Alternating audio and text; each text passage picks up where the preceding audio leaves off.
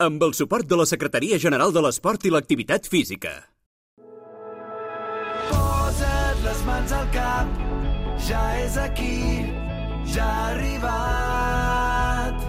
Cau una pluja d'eufòria, avui és el dia de la victòria. Aquí comença Futbol Català, amb Marc Marvà. El nostre futbol a Catalunya Ràdio.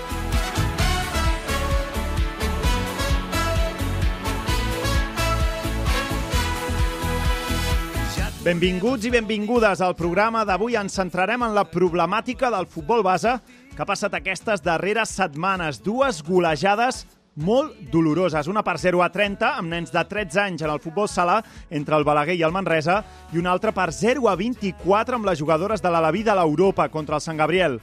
És això futbol base? Ens volem preguntar. Així es promouen els valors de l'esport? Ho intentarem respondre i en parlarem aquí amb els coordinadors de Balaguer, l'Adrià Ramells, i amb la coordinadora de l'Europa, l'exjugadora Nani Aces, i també en parlarem amb la capitana de l'Europa i mestra, l'Andrea Porta. Tot això serà d'aquí uns moments.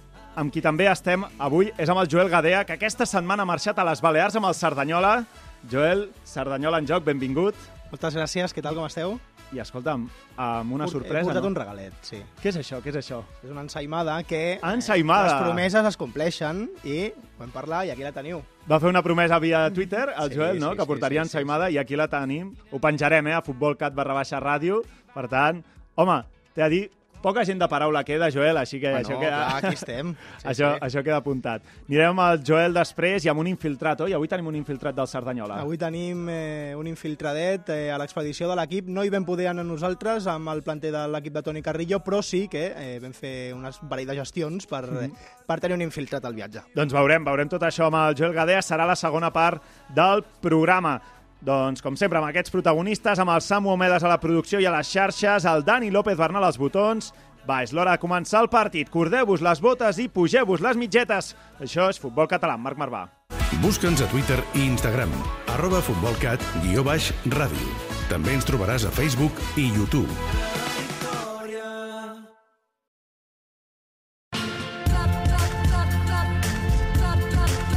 Tota l'actualitat del futbol base a Futbol Català, amb Marc Marvà.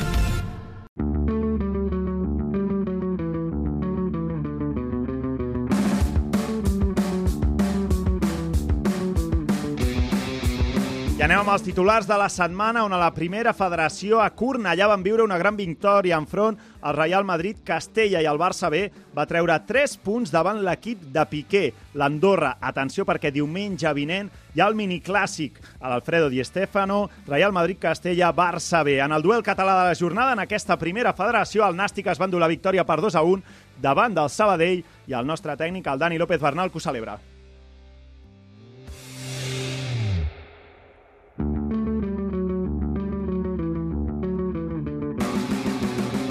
A la segona federació hem tingut la primera destitució, és la de Nacho Alfonso, tot i que ha sigut ell que ha dimitit i el Badalona doncs, ho ha acceptat. També empat entre Europa i Terrassa i l'empat del Cerdanyola a última hora, que ens l'explicarà el Joel Gadea.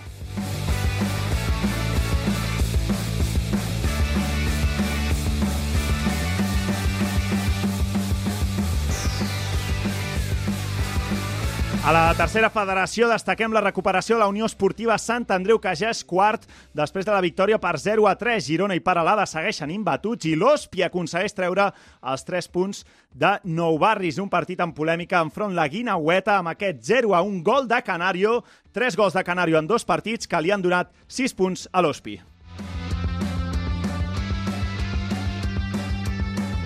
I a la primera catalana, segona jornada amb domini local, destaquen les victòries de Canvi d'Alet i Martorell amb 5 gols cadascun, també amb 5 gols per cada equip. El partit boig de la jornada, el Sant Cugat 5, Atlètic Sant Just 5, un partit que va tenir de tot, gols, picabaralles, bon ambient a les grades i un parell també de golassos. I abans d'anar en matèria, a les nostres xarxes us emplaço a tots en el nostre Twitter i també en el nostre Instagram, futbolcat barra baixa ràdio. Concretament en el Twitter hem obert avui enquesta. Qui és l'equip de la setmana?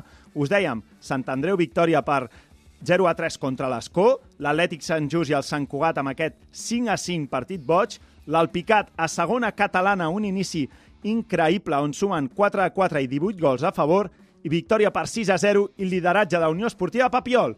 Us esperem a Twitter.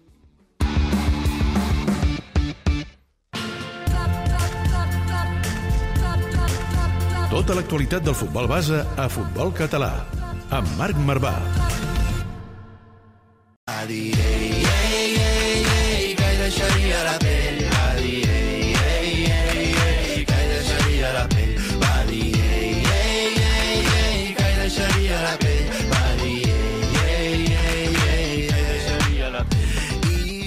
I ja torna la competició al futbol base en aquesta temporada 2021-2022, la cara bonica del retorn, però també la cara amarga l'hem tingut ràpidament i ho vam veure ja aquest cap de setmana amb aquesta derrota 0 a 30 entre el Balaguer i el Manresa de, de futbol sala amb nens de només 13 anys. Adrià Ramells és el coordinador d'aquest Balaguer Badruna. Benvingut al futbol català, Adrià. Bona tarda. Doncs nosaltres aquí volíem saber una mica com, com es respira l'ambient després d'aquest 0 a 30, no només dins del vestidor, sinó també com ha quedat el cos en el, en el propi club.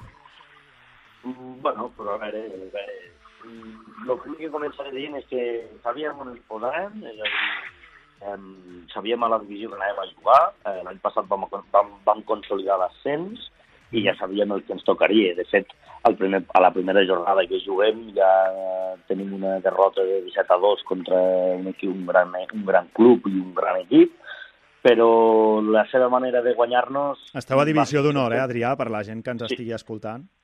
Sí, correcte, divisió d'honor, la màxima divisió infantil, Uh -huh. i bueno, pues ja s'entén completament que, bueno, pues que jugaràs contra equips que tenen una qualitat de jugadors i tenen, un, i tenen un, una trajectòria que eh, nosaltres no la tenim i que per tant com a la primera vegada que estem aquí a divisió d'honor eh, sabem el que ens pot passar. Una cosa és perdre amb dignitat i lluitant fins a l'últim moment com farem i com hem fet amb aquests dos partits i l'altra és que el rival eh, no respecti o, o no t'acabi de respectar i et denigri una miqueta amb el resultat, Uh -huh. cosa que amb Mataró no ens va passar, eh, Clar. precisament. Vull dir, perdem 17 a 2, però l'entrenador rival complicava al màxim eh, als seus jugadors eh, el fet de fer gol. Uh -huh. Vull dir, una cosa és quan tens jugadors que són imparables i, i els hi compliques i tots això fan gols, i l'altra ja, per exemple, és el que va vindre i va passar aquí aquest cap de setmana, que des del minut 1 fins al minut 40 ens van pressionar, no ens van deixar jugar la pilota,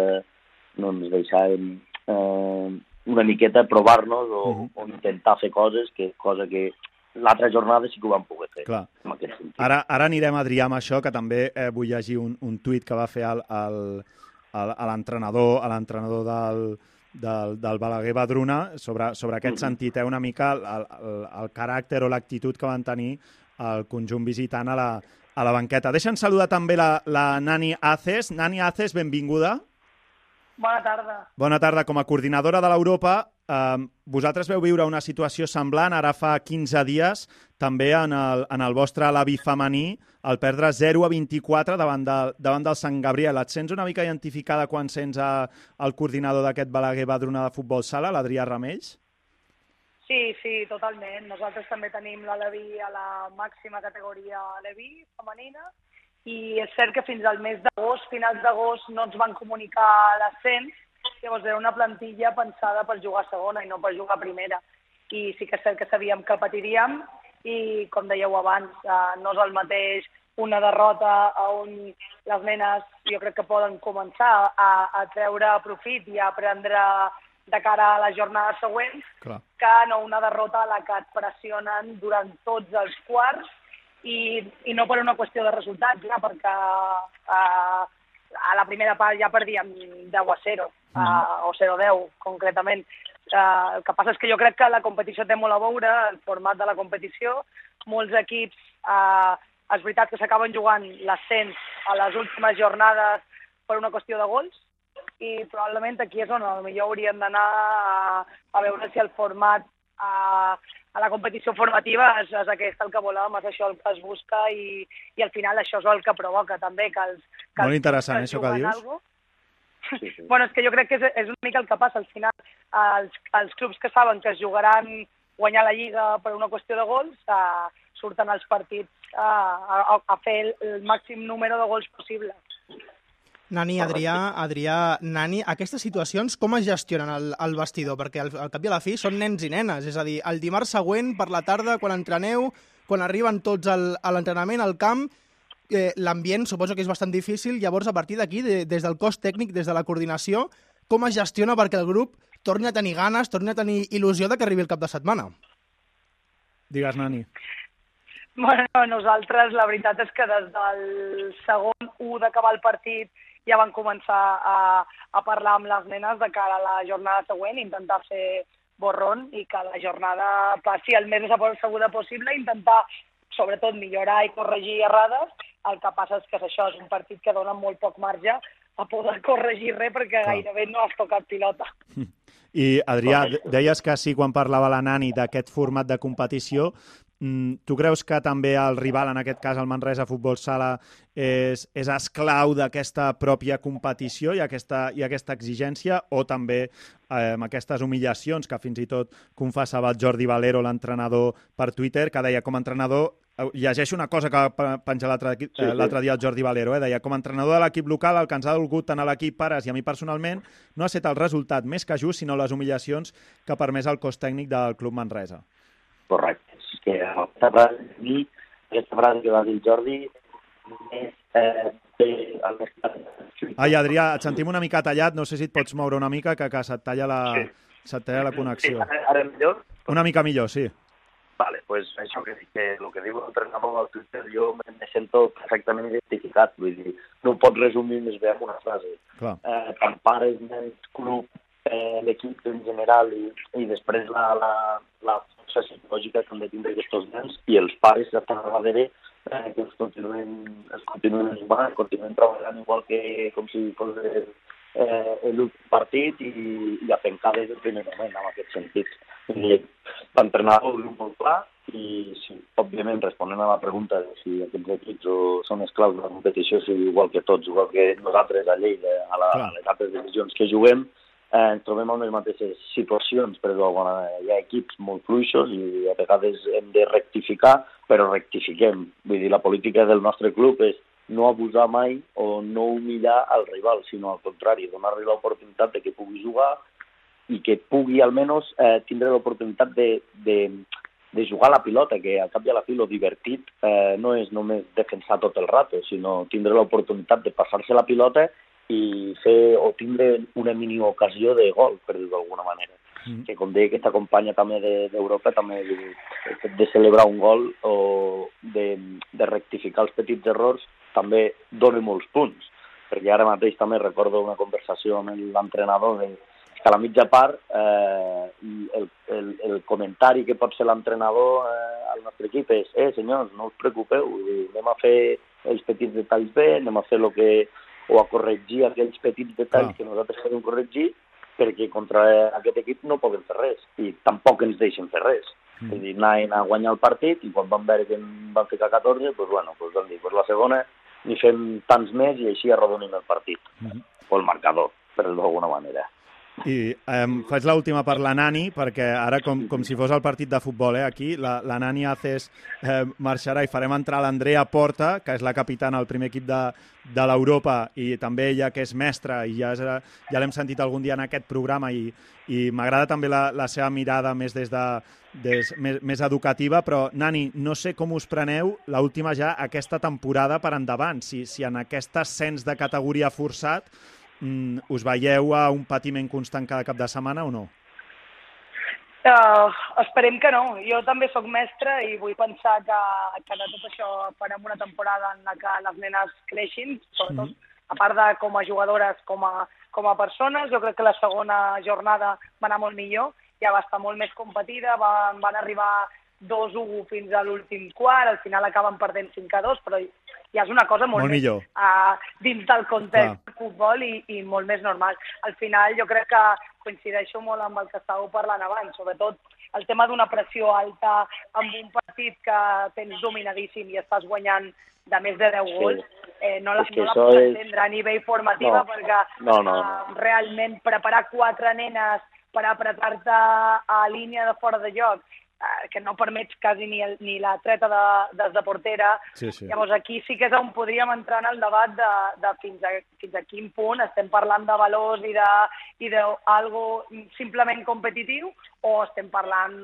no sé, jo, jo crec que es, es pot guanyar de moltes maneres i es pot perdre de moltes maneres i crec que una pressió alta quan, quan ja estem parlant d'una diferència de 10 gols no té cap sentit. Sí, sí, aquí per parlaves els 0 a rivals 10 ni i per 0 a nosaltres. 24, no? 0 a 10 a la mitja part em parlaves, Nani. Sí, sí, sí, clar. Llavors jo crec que la segona part, potser la primera part no et dona ni temps a, a corregir això i, i ho podria entendre, però a partir del descans, que tens 10 minuts per parlar amb les nenes, jo crec que el, el missatge de qualsevol club que, que estiguem educant en valors ha de ser un mireu, aquestes nenes no han competit encara, eh, anem a deixar que com a mínim fain la treta de porta sense necessitat de fer una pressió alta de estem parlant d'un futbol set, llavors que t'apretin amb quatre jugadores no és ni, ni sistema real de joc, o sigui, estem parlant d'una cosa totalment Abusiva, no? desvirtuada, sí, sí. Mhm.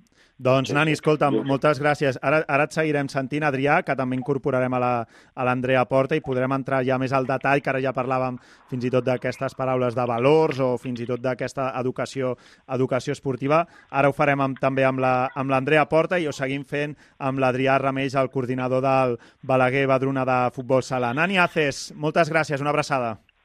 Moltes gràcies, vinga, una abraçada. Adéu, adéu. Adéu, adéu. Vine a jugar amb mi, uno contra un hem muntat el partit.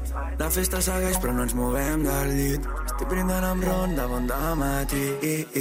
Sabies que tots els pobles de Catalunya tenen el seu Messi, el seu Xavi i el seu Iniesta? Nosaltres te'ls descobrim. Futbol català, a Catalunya Ràdio.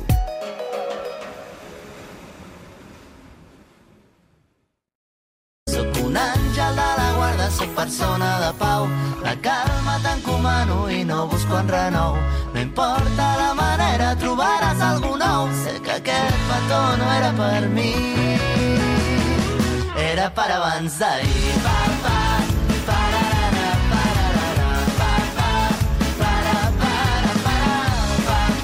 Doncs seguim aquí a Futbol Català amb Marc Marvà, amb l'Adrià Rameix, el coordinador del Balaguer Badruna. Després d'aquest 0 a 30 hem parlat amb la Nani Aces, la coordinadora d'aquest Europa, després de patir aquest 0 a 24, i volem acabar d'esgranar una mica més eh, aquests valors de, de l'esport, eh, després d'aquests resultats, no? si és la pròpia competició qui ho propicia, si poden ser o poden fer també de la seva part els equips rivals i com això pot canviar d'ara a final de temporada quan encara queden uns mesos per endavant. Uh, tenim a l'Andrea Porta, la capitana del Club Esportiu Europa i també mestra. Andrea, benvinguda. Hola, moltes gràcies. Andrea, ara parlàvem amb la Nani Aces, t'escolta l'Adrià Rameix, el coordinador d'aquest Balaguer Badruna, que van patir aquest 0 a 30, un infantil aquest cap de setmana, i eh, parlàvem d'aquests valors en, en, en l'esport. Tu creus que estem educant l'equip, sobretot, que està guanyant, um, a seguir fent el que segueix fent amb aquesta diferència tan gran de gols quan parlem de la 20 o d'infantils? Clar, és el que parlava Marc l'altre dia, no? O sigui, si estan en, ed- en edat formativa, eh, això s'allunya totalment del que és formació del, dels infants. Evidentment, han de saber guanyar, han de saber perdre, però, clar, guanyar un 0-30, o en aquest cas, com va passar a l'Aleví de l'Europa, que perden eh, 0-24, eh, clar, aquí ja no és saber guanyar, saber perdre, eh, has d'acceptar la derrota, però, clar, saber guanyar per l'altre equip, ostres, doncs és que no saps ni quin missatge donar-los, no? Al, Mhm. al, sobretot a l'equip que està perdent. Clar. Llavors, clar, jo això l'altre dia ho pensava, que jo també vaig veure al Twitter, ja t'ho vaig comentar, Sí. aquest resultat, i clar, et quedes amb... I l'entrenador o entrenadora de l'altre equip no ha fet res per, per evitar això. Clar. Adrià, vosaltres a la mitja part com anava aquest eh, que va acabar 0 a 30? Quin era el resultat, més o menys? A la mitja part ja portàvem 0-14 gols. 0-14. I, I en aquell moment no hi ha cap conversa entre entrenadors, ni, ni es propicia Mm. res per intentar-ho canviar, sinó entenc que tot el contrari, no?, per, la, per el que explica el Jordi a Twitter i pel que ara parlaves. Correcte, vull dir, eh, jo aquí a la mitja part eh, ningú, no, no s'intercanvi cap mena de paraula ni, ni entre cos tècnic ni entre jugadors, Mhm. eh, tot i que sí que d'alguna manera potser el Jordi sí que tenim pen- l'última esperança de igual sí que ens deixaran jugar, però sí. al començar la segona part ja es va veure clarament que no, que tornaven a pressionar, tornaven a robar la pilota sense tindre cap mena de de- d'escrúpol o no per dir-ho malament, eh, sinó per vull dir que sense cap mena de, de, de límit per part del cos tècnic del Manresa, que podia, jo crec que podia haver fet molt i tenint els jugadors que té, eh, que jo ho, ho alabo en el sentit Clar. de dir té jugadors per anar a guanyar la Lliga, endavant, vés a guanyar la Lliga, però eh, pots limitar el fet de guanyar-me a mi aquí d'una manera humillant, perquè al cap de la fi és marxar humillant. Sí, els jugadors, el, els, recordem, infantil, 13 anys, estaven fotuts ahir després del partit o no?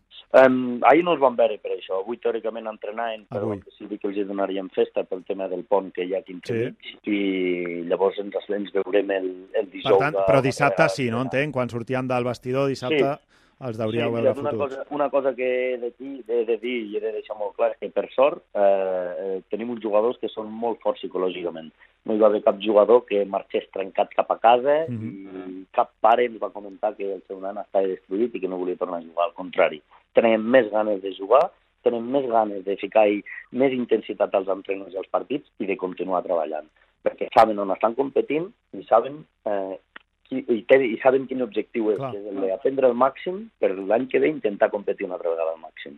Andrea, des de fora i com a, com a Sí. mestra i també tu implicada a dins del futbol com a capitana de, de, de l'Europa, mm, tens alguna recepta màgica o alguna imaginativa? Jo el que, per exemple, eh, recordo és que a vegades es tancaven els marcadors, sobretot en el bàsquet, el marcador es tanca Sí. quan es va més de 50, una cosa així, no? Clar. Eh, no sé quina, quina idea podries tenir. Clar, a mi, per exemple, em sap molt de greu, i a part que són de la meva terra, que jo sóc de Linyola i ells que són de Balaguer, eh, clar, o sigui, jo al final penso, crec que això hauria d'estar en la normativa de la Federació Catalana, hauria d'haver o tancar acte a, aquí, a X gols de diferència, o que, de, o que dels grups, i dels clubs sortigués per part de com, com, una, com un codi intern de club que digués, ei, a la que tinguem més de 5 gols de diferència, anem a ficar condicionants. Vinga, anem a fer 20 passes abans de fer un gol. No cal anar a apretar a dalt. Ostres, estàs guanyant 0-15 a la mitja part i encara vas a robar a dalt. Vinga, anem a, anem a buscar i fer alguna estratègia de joc. Anem a mirar com defensem. No sé, com buscar, com motivar els teus el teu equip que està marcant tant gols, motivar-los per una part de ficar en condicionants, anem a fer 10 passes, anem a jugar amb la cama en un hàbit, que ja no és ni una falta de respecte per l'altre equip, Pot, pots seguir aprenent, tot i, tot i no marcar Correcte, gols, vols dir. Clar. Correcte, vas seguint treballant, vas seguint treballant aspectes que a tu t'interessin com a club sense arribar al punt Clar. de, de trepitjar excessivament a l'altre club. Jo ficaria això, però crec que hi ha d'haver una part de federació que fiqui aquesta normativa i una part de club com a codi intern de dir, ei, quan passi això, perquè els nostres són de segon any i juguem contra, contra clubs que tenen de que són de primer any, Mhm. doncs anem a ficar uns condicionants. I sobretot la Federació Catalana també, a més de publicar 0,30, doncs això, que el codi intern digui a partir d'aquests gols se publique un màxim de gols. Clar. Perquè és que, ostres, No, el fet de que s'incentivi, el que deia la Nani, jo crec que també és que s'incentivi que a final de temporada pugui haver-hi un campionat o una diferència d'ascens o no ascensos per Clar. diferència de gols, això ho incentiva també la pròpia competició, està clar. Correcte. està Està clar. el Això- que trobo... Perdó, perdó. Digues, Adrià, No, digues. Jo només volia, només volia puntualitzar que eh, la primera, jo crec que la primera interessa, interessada hauria de ser la federació, perquè si tanta informació hi ha les categories a l'EVI l'EVI infantil, doncs també hauríem de procurar que aquests resultats eh, d'alguna manera quedessin una miqueta eh, en un segon pla, perquè nosaltres, o parlo pel nostre cas, eh, aconseguim l'ascens, eh, l'objectiu, sabem que l'objectiu pot ser mantindre o, volem, o assumim amb el mantindre, però tenim molt clar que serem dels equips que lluitarem pel descens. Mhm. Um, no, no és gaire bonic de cara als pares veure, per exemple, que cada partit pues, són 20, 20, 20, 20, 20, anar fent. Vull Clar, dir, clar. I més si després tens un rival que te fa això aquí, que jo crec que és denigrar, és denigrar el companyerisme dins de l'esport.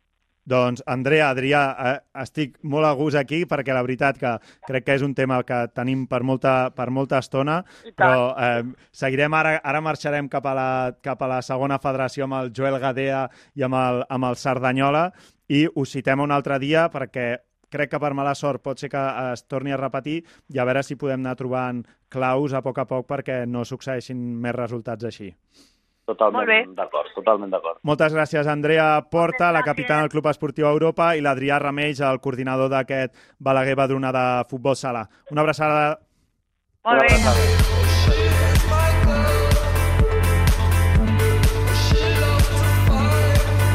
Tot i que Koeman digui que això no és futbol, nosaltres ens hi deixem la pell.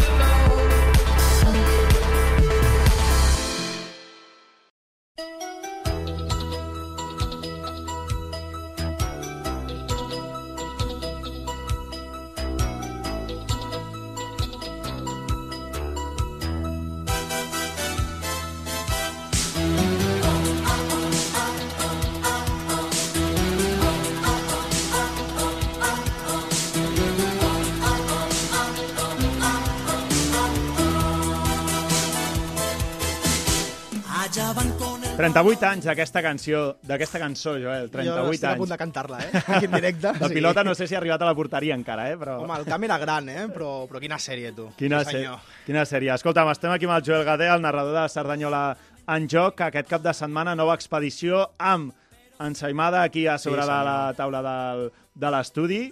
I què ens portes avui? Perquè em sembla que tenim un infiltrat avui. Avui tenim un infiltrat, posem en context. Aquest cap de setmana el Cerdanyola jugava a Andratx, primer desplaçament de la temporada a les Illes eh, Balears i ja sabeu que on van els verds hi vaig jo darrere. Tot i això, en aquest viatge no hem pogut acompanyar l'equip, Vaja. hem hagut de buscar-nos la vida per infiltrar-nos en l'expedició.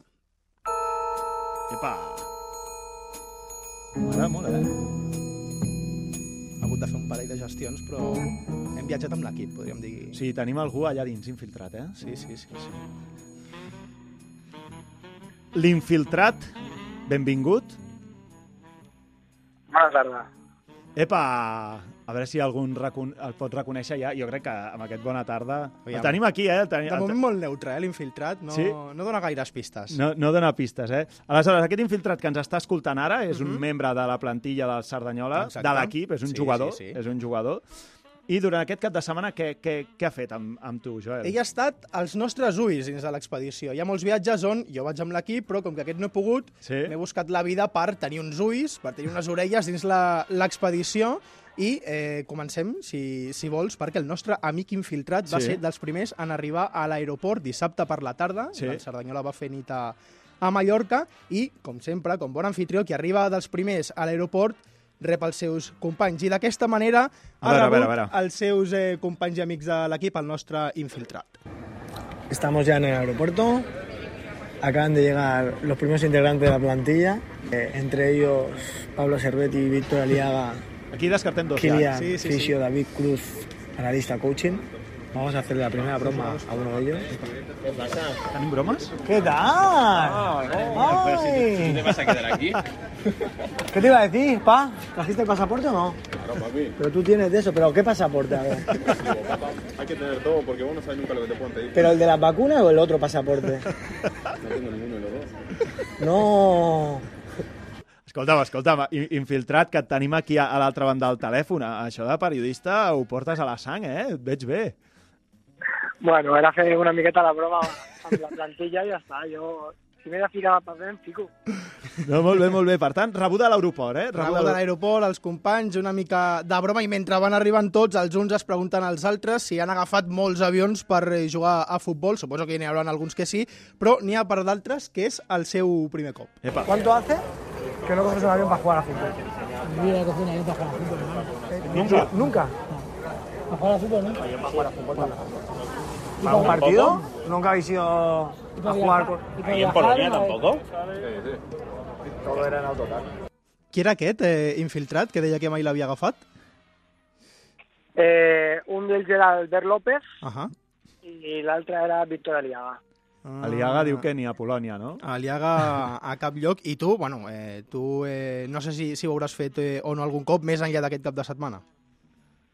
Sí, tant a futbol base com a futbol amateur Clar. eh, he pogut viatjar. Compte amb això, que potser aquí hi ha Aquí pistes, hi ha pistetes, eh? Aquí poden haver-hi pistes. I a mesura que fa preguntes, anem descartant els altres Sí, jugadors de la sí, sí. plantilla. Si hi ha algú a casa que pot anar fent És creus... com, és com un qui és qui. Exacte, exacte, Creus, exacte. tal... Va, Eh, ha estat un viatge curt, eh? Infiltrat, arribeu a Mallorca abans del vespre i, segons eh, tinc entès, aneu a un hotel eh, bastant maco, no? La veritat que després de l'experiència de, de Sòria, dir, cal dir que, que l'hotel va, va millorar bastant. el club s'ho ha currat aquí, Sí, diguéssim, sí, sí. no? Sí. Aquí sí. Aquí, aquí què, a Sòria, que va ser un drama o què, pel que veig? Bueno, era més de pas de carretera i aquest era per poder haver fet el pont. Ja, ja, ja, de un Balears, de nivell, eh? Balears. Un altre nivell. Un cop a l'hotel segueixen les bromes. No sé si està pagant per ser un dels nous eh, al planter Eh, del, nova del pista, Cerdanyola, però qui més rep de tots, a mi em fa l'efecte que és Juan Carlos Oliver, l'ex de la grama. ¿Le has dicho a tus colegas que te decimos lo de hola Juan No, me lo dicen ellos también. Sí, ya, lo tienes asimilado ya, ¿no? Le recibieron con la canción de hola Juan Carlos, ¿cómo estás, chupapija? Quins són els que, els que més reben infiltrat?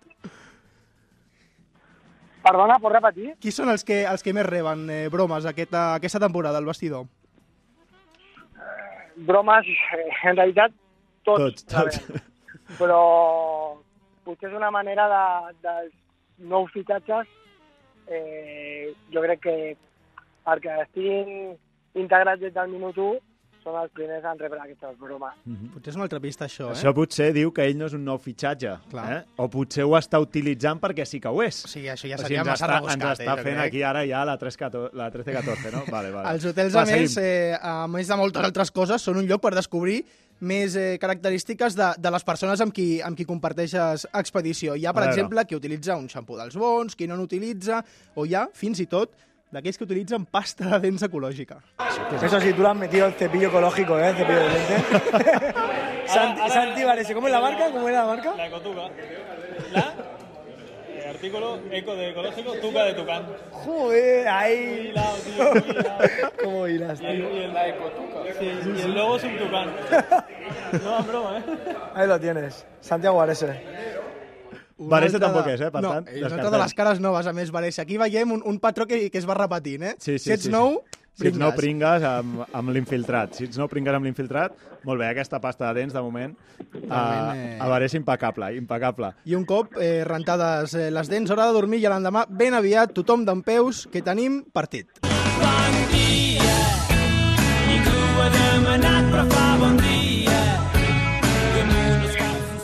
Esmorzar i cap al camp. L'equip arriba una hora i mitja abans de que comenci el partit. És Andratx, és un poble, 11.000 habitants, i jo paro l'orella. Ja sabeu que a mi m'agrada molt això, presto molta atenció a les cançons que sonen des de la megafonia quan els equips sona, escalfen. Clàssic, eh?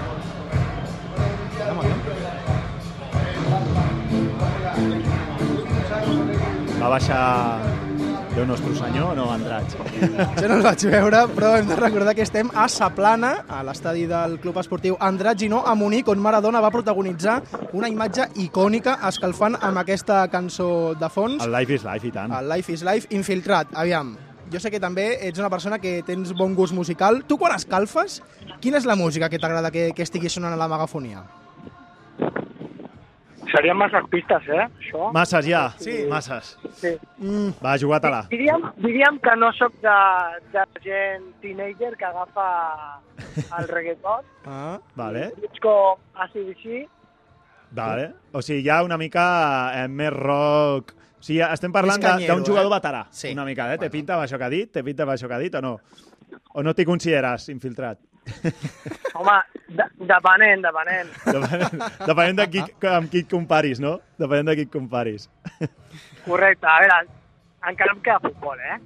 Vale, Sí, vale. sí, sí, donem fe, donem fe, donem fe que encara hi ha futbol a les botes de, de l'infiltrat. El partit finalment acaba amb un empat a un, un punt que s'emporta el Cerdanyola cap a les fontetes, però les sensacions acaben sent bones, per això el dinar i el viatge de tornada tenen un ambient immillorable. Deixa'm comentar abans, molt Sí. breument, el Club Esportiu Andrés, perquè aquí també hi ha una molt bona història. Mhm. Roberto Nova és tota una institució a l'equip eh, balear. És un jugador que va tenir un accident mentre jugava al Club Esportiu Andratx, va Mhm. quedar paralític i és tot un déu el municipal de Saplana acudeix a cada partit, hi ha murals amb la seva fotografia, Ah, sí? tothom Roberto el Nova. coneix. Roberto Nova, eh? així que Mhm. aquí també hi ha història. Ara de tornada, el que ens ocupa i ens eh, preocupa, perquè abans de desvetllar qui ens ha fet de periodista encobert en aquest desplaçament, tenim un petit Home, breu a mode de, de valoració d'aquest cap de setmana que ha passat el Cerdanyola a Mallorca. Resumimos como un buen fin de semana, ¿no? Pero un puntito, viaje, hotel. No, no, tú te ríes, pero el gol eh, da la vida. ¿Eh? El gol. Si no, esto... Què diu que da la vida? Hombre, claro, si no el viaje vida, cambia. tío, Si no, no, no veas. El vuelo da la vida, ¿eh? Ah, el vuelo. Ah, escúchame, si no metemos el gol, es un viaje, nos metemos el viaje de vuelta, vaya cementerio. Un empate Sí, fuera sí. de casa, seguimos con la media Cuando- inglesa. después de comer, cuando estamos en el hotel, el mister me lo decía, dice, guau, hay que disfrutar de esto, un punto, que es bueno, que tal, y, y fuera, porque si no, Y tal. dice, porque esto es lo, esto es lo bonito del fútbol. Media inglesa, eh? La media inglesa de Toni Carrillo. Eh? És una expressió que m'ha repetit unes 200 vegades. Empate fuera de casa i victòria en casa. Bueno, de moment l'està complint, no, però no, a sí, sí, eh? Menys el dia de. Sòria, tot el que més, clavat. Aviam, vosaltres, per la veu, ja sabeu qui és o no? Mm, home, a mi, jo, jo sí, però què? Infiltrat, et vols destapar tu o no? No, no, dieu, dieu vosaltres. Doncs Ens destapem? ens destapem, tirem de la manta cap a baix i l'infiltrat del viatge a Mallorca del Cerdanyola és... Redoble, eh, tambores... Pitu Plazuelo! Home, boníssim Pitu Plazuelo! Ara sí! Benvingut, home! Bona tarda, bona tarda. Bona tarda. Com ha sigut això? Com ha sigut això d'anar gravant els companys, ficar-se per les habitacions? Ha estat divertit, perquè sempre buscaves fer algun, alguna cosa que doni joc. I, Clar. i vulguis o no, hi ha molt de personatge a la plantilla. De fet, de fet, la Mireia, que era la meva compinxa, em va dir tu, talla't una mica, perquè clar, li enviava àudios de 4 Mireia s'han hagut de passar, em sembla que Àudios de els quatre sedars, eh? minuts, eh, sedars. Sí, Mireia s'ha de fet feina en aquesta secció, no em sembla sí, també? Sí, sí, sí. Té la seva part de, de feina, també. Doncs, Pitu, escolta'm, et fitxarem, no sé, aquí pots venir al programa quan vulguis, si necessitem entrevistat, t'enviarem on, on calgui. Quan vulgueu. T'ho has passat bé, no, doncs? Sí, ha estat molt divertit, la veritat. Està molt bé. Bueno, escolta'm, eh, deixa'm preguntar-te per la temporada, perquè aquest empat que ara fèieu broma i dèieu si no hauria sigut un cementiri la tornada, podeu estar però contentíssims amb la temporada fins ara, no? Evidentment, o sigui, crec que tothom a aquestes alçades signaran portar els punts que portem i, i sobretot les sensacions. A, a cap i a la fi, eh, el que sembla és com una tercera molt disputada Mhm. i, i no és ni molt menys a dir som eh, un equip que acaba d'aterrar a, la, a la categoria i que li costa adaptar-se i que no acaba de, de sumar punts. Totalment. No, no, o sigui, tot el contrari, a casa continuem exactament com l'any passat i aquest any que potser eh, la dificultat seria adaptar-nos a camps més grans o, o a, a equips que tu no coneixes o que tenen més història que tu Mhm. i, i la veritat és que l'equip competeix igual i bueno, els resultats estan allà. Pitu, ara us venen eh, dos partits fora de casa. Eh, bueno, ara us ve l'Ibiza Isles Pitiusas a Fontetes, però els dos propers desplaçaments són a Tarazona i a Ebro, és a dir, dos d'aquests Ja de, escalfes, de eh, carretera... Ja i-. Jo ja estic escalfant i el Pitu sé que també, eh? Són d'aquests de, de carretera i manta. Ja esteu eh, pensant en una altra vegada, autocar, tal, o feu cas al míster i partit a partit? Primer aquest diumenge i després ja veurem. Estem en el el que discurs sí de que tindrem en compte serà si, si tinc algun company que em fa bromes o es posa amb el mòbil al costat, a veure si... A veure què passa, no? a veure quin és el nou infiltrat. A veure quin és el nou Todo lo que infiltrat. diga serà Utilizado en su Sí, contra. bajo sospecha. Va, pensa la Mireia Sant després passa una mica el rasero i us fa quedar bé a tots. No et preocupis, sí, sí. Pitu. Però la realitat és que, bueno, eh, quan arribi el moment d'anar a Tarazona i, i a Ebro, pues ja, ja es veurà. O sigui, si guanyem a casa el proper partit, doncs anirem amb un nivell de confiança eh, molt més alt Mm -hmm. i, i afrontar, intentar rascar el que puguem. Ja toca guanyar fora de casa, perquè no ha de ser en el proper desplaçament. Doncs ho firmem, Pitu, ho firmem i esperem explicar-ho explicar aquí al programa. Escolta, moltíssimes gràcies per aquesta brillant idea que va tenir el, el Joel Gadea de, de fer un infiltrat, que hagis assumit a- aquest repte i ha quedat in, immillorable, Pitu. Bueno, doncs me n'alegro. Una abraçada. Una abraçada, Pitu. Una abraçada, que vagi bé. Doncs, escolta'm, amb el Joel Gadea hem anat fins a Andratx, vam anar a Sòria i ara la següent... Queden unes quantes encara, la tocarà següent, autocar- Tarazona. Tarazona. Tarazona, que... Tarazona. Tarazona aquesta setmana... Qui... Ara, ara, ara em fa... Jo crec que ha guanyat, em, eh? De totes Em les fa ballar el cap que aquesta setmana crec que... Uf, ara, ara, ara estic divagant, però no sé quin equip català s'enfrontava al Tarazona. El Lleida. El Lleida, El Lleida. Ha, ha guanyat contra el Tarazona amb el gol de Quim Araujo en el minut 92, que els hi ha donat, els hi ha donat, els hi ha donat aire. Doncs, Joel, escolta, moltes gràcies. No, vosaltres. Aquest cap de setmana, doncs, a casa a Fontetes i d'aquí 15 dies et tornem a, et tornem a tenir aquí. A tots vosaltres, ja hem sentit també les reflexions del futbol base. Esperem que, a poc a poc, tot això acabi trobant doncs, la millor manera perquè nens, entrenadors i jugadors, tothom, eh, pugui disfrutar del futbol, guanyi o perdin. Els que seguim entrenant, disfruteu dels entrenaments i aquest cap de setmana que tornarà la competició. Visca el futbol català! Ens sentim dilluns vinent. Amb el suport de la Secretaria General de l'Esport i l'Activitat Física.